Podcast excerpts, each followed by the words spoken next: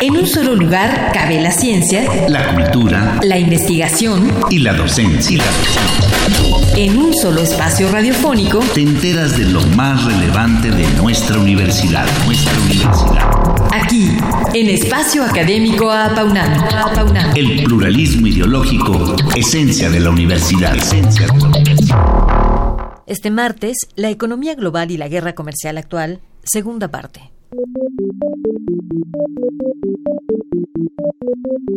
El doctor Oscar Ugarteche Galarza pertenece al Instituto de Investigaciones Económicas de la UNAM y al Sistema Nacional de Investigadores CONACIT. Tiene 27 libros, más de 80 artículos y 46 capítulos de libros publicados. De su actividad profesional, entre otros, ha sido consultor del Sistema de Naciones Unidas sobre deuda externa en América Latina y Ginebra, colaborador de la Agencia Latinoamericana de Información y de Firmas EFE, España, y actualmente es miembro del Sistema Nacional de Investigadores CONACIT nivel 2 y coordinador del Observatorio Económico de América Latina.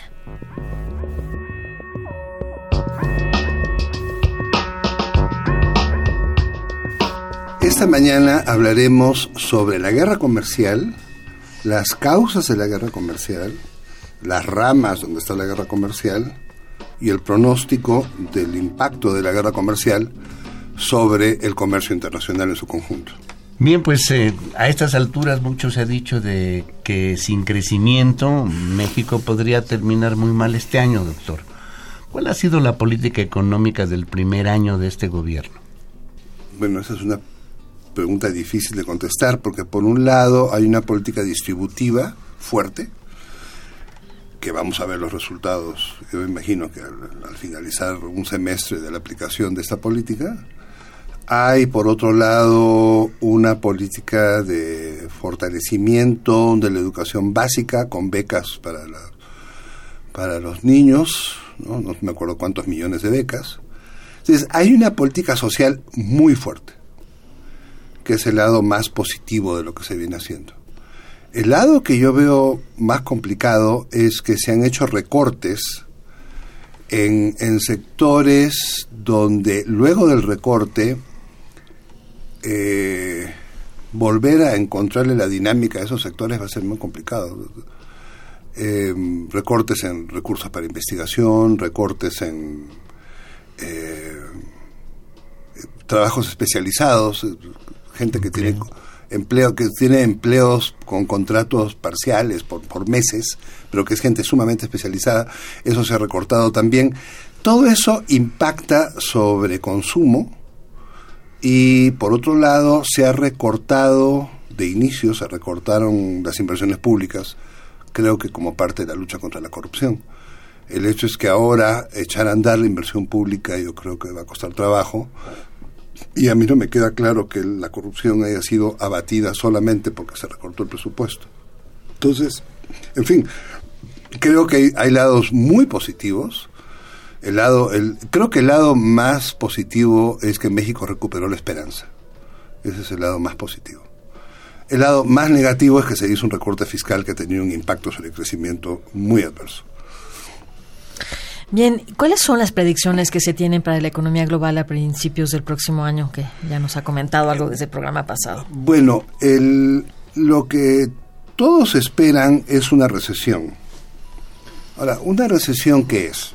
Una recesión es que la tasa de crecimiento durante tres trimestres sea menor un trimestre al otro.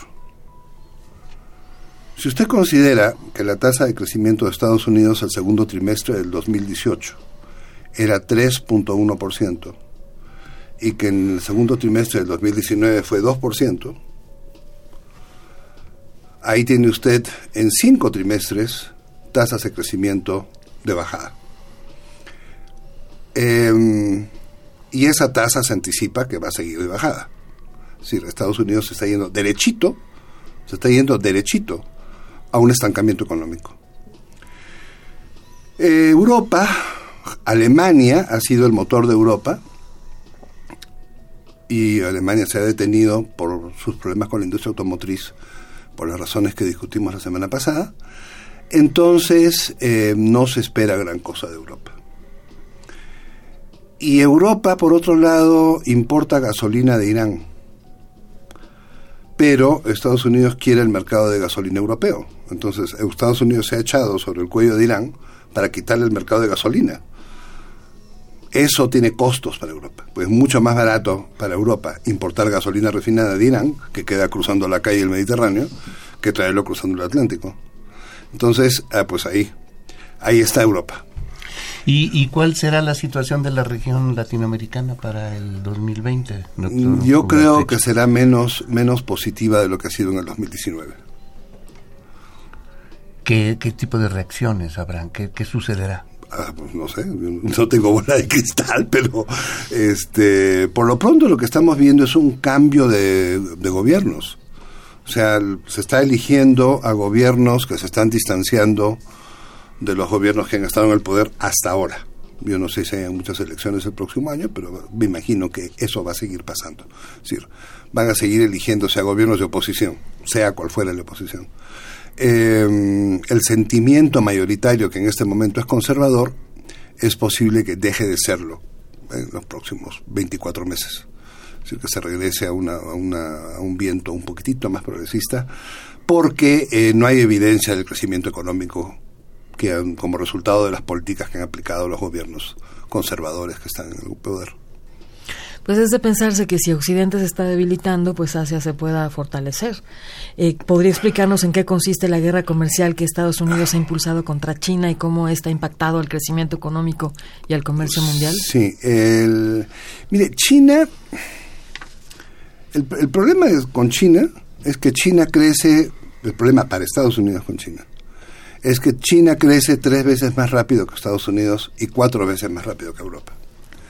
Y si bien crece menos el año 2018 de lo que creció en el 2017 y seguramente crecerá menos en el 2019, si bien eso es cierto, sigue siendo tres veces más rápido que Estados Unidos y cuatro veces más rápido que Europa. Entonces, ahí hay un tema fundamental sobre cómo en 20 años el ingreso per cápita en China, y China tiene cuatro veces más población que Estados Unidos, el ingreso per cápita será igual al estadounidense. En el camino, los chinos están logrando hegemonizar la tecnología. El liderazgo tecnológico de la industria de telecomunicaciones es claro. O sea, si no tienes un teléfono Huawei, no tienes un teléfono, o lo que tienes es un Apple que cuesta cualquier cosa. ¿Para qué vas a gastar cuatro veces lo que cuesta comprando un teléfono Apple cuando los dos tienen la, son exactamente iguales? No tiene caso. Es más barato, cuesta una cuarta parte un Huawei de lo que cuesta un Apple. Y son el mismo teléfono. Doctor, ¿y, esta, esta guerra de qué manera afecta la economía latinoamericana y sobre todo la economía en México? ¿Cómo nos va a afectar? Bueno, lo que ha pasado con la guerra comercial es que el flujo total de comercio a partir de octubre del 2018 comenzó a desacelerarse nosotros estamos viendo cómo el crecimiento del comercio se está desacelerando, lo vemos, lo vemos mes a mes. Eh, el pico fue octubre del 18. Eh, junto, casi junto con eso, el crecimiento de la economía mundial comenzó a desacelerarse por el estancamiento económico tanto estadounidense como europeo. Esta combinación eh, lo que nos lleva es a que los principales mercados, que son Europa y Estados Unidos, los principales mercados están estancados y la demanda, por lo tanto, se está cayendo. La demanda internacional se está cayendo. El único factor de crecimiento que queda es China. Con todos los problemas que tiene China, es el único factor, es el único motor que queda de la economía mundial para dinamizar la actividad comercial. Y bueno, por otra parte, ¿cómo se verán las consecuencias económicas en México por la parálisis económica del país? Bueno, esa es una pregunta complicada, porque por un lado, em, lo que es, por un lado lo que vamos a ver es que se exporta menos, pero también se va a importar menos por la caída del crecimiento económico. Entonces la balanza comercial va a estar más positiva lo que eso debería de fortalecer el peso. eso es un, pero lo que pasa es que el peso puede no fortalecerse porque el, peso opera en el mercado internacional de divisas y ellos pueden o no creer en lo que está pasando en México. Entonces ahí ese es otra, ese es otro tema. Em, yo creo que México va a entrar también en una etapa de crecimiento muy lento por las condiciones externas, pero se abre la posibilidad de que se repiense la estructura económica del país, porque hay un problema de falta de eslabonamientos para atrás. Eh, México exporta a partir de ensamblar partes y piezas en buena parte importadas de China. Entonces tiene un déficit con China como de 72 mil millones de dólares, eh, que está compensado por el superávit con Estados Unidos, pero digamos, podría tener un déficit menor con China si fabricara más adentro de México los insumos para las industrias exportadoras o si tuviera un aparato industrial que estuviera pensando más en el mercado nacional y menos en el mercado exportador, que no quiere decir que hay que olvidar el mercado exportador, pero sí que hay que pensar más en el mercado interno. Y para eso necesitas mejorar las condiciones de salario mínimo.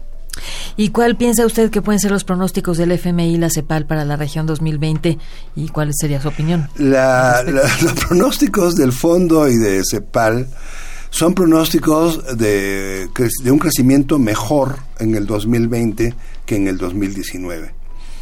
Yo honestamente, mirando los precios de las materias primas después de la caída, de la, después de la baja de la tasa de interés americana en julio, yo no creo que eso sea posible.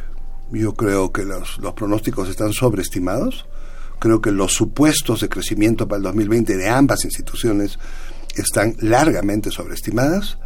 Creo que con una Europa recesada y con un Estados Unidos recesado, eh, no hay ninguna posibilidad de que nosotros tengamos tasas de crecimiento altas. Ahí lo, paradójico y lo gracioso va a ser que Bolivia, Paraguay y Panamá van a seguir creciendo con sus tasas altas, lo, cual es para nosotros una gran satisfacción porque por fin va a haber convergencia.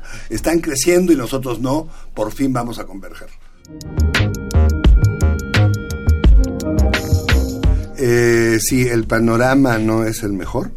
Eh, es, esto em, es, importante conocer todo esto porque se abre el espacio para una discusión teórica, una discusión conceptual sobre modelos de desarrollo.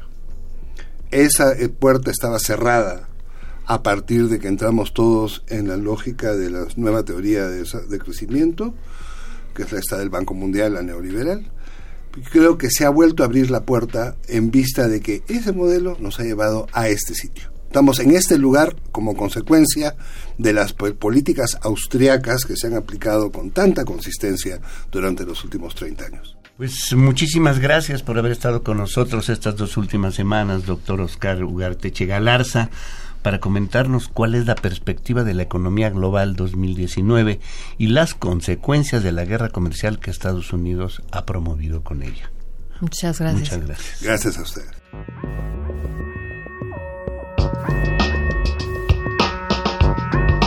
Participamos en la elaboración de este programa, en la realización y postproducción, Oscar Guerra, el guion de quien les habla, Sabrina Gómez Madrid, y en la operación técnica, Ricardo Pacheco.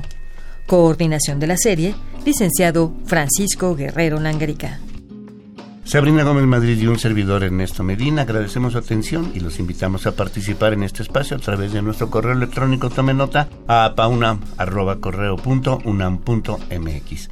Los esperamos el próximo martes a las 10 en punto de la mañana, aquí en Radio UNAM. Experiencia Sonora. En un solo lugar cabe la ciencia, la cultura, la investigación y la docencia. En un solo espacio radiofónico te enteras de lo más relevante de nuestra universidad, nuestra universidad. Aquí, en Espacio Académico Apaunam. El pluralismo ideológico, esencia de la universidad. Esencia de la universidad.